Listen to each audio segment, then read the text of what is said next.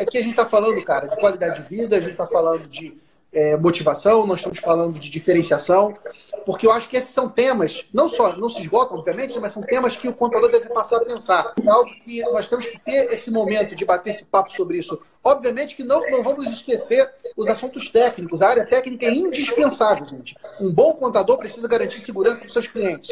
E você precisa entender da parte técnica, tributária, trabalhista, contábil.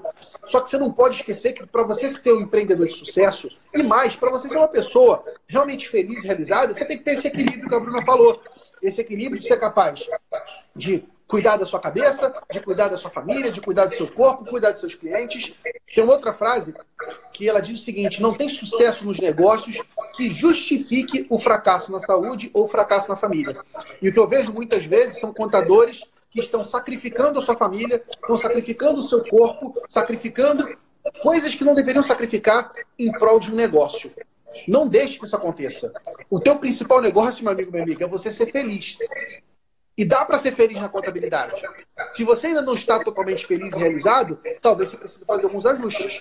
Exatamente. E esses ajustes passam necessariamente por você conversar com outros contadores, trocar ideia, aprender com os erros e acertos uns, uns com os outros. É isso que eu tenho me cobrado todos os dias e é isso que eu tenho partilhado um pouquinho dos meus erros, dos meus acertos com vocês, para que você também possa passar por esse caminho e a gente possa crescer junto.